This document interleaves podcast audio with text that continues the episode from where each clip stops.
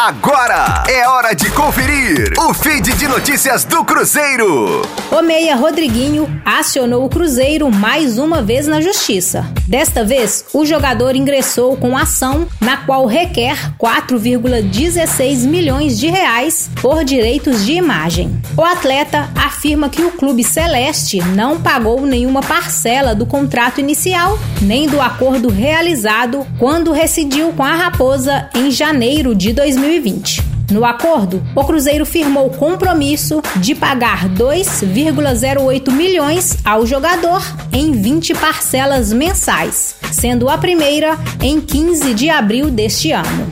Como houve atraso superior a 30 dias para o pagamento das parcelas, a defesa de Rodriguinho pede o que prevê o acordo, que é o vencimento antecipado de todas as parcelas e a incidência de multa de 100% do valor total, chegando aos 4,16 milhões de reais solicitados na ação. Em agosto, Rodriguinho processou o Cruzeiro pelo não pagamento das verbas rescisórias acertadas no rompimento do contrato. Com as informações do Cruzeiro, para a Rádio 5 Estrelas, Letícia Seabra.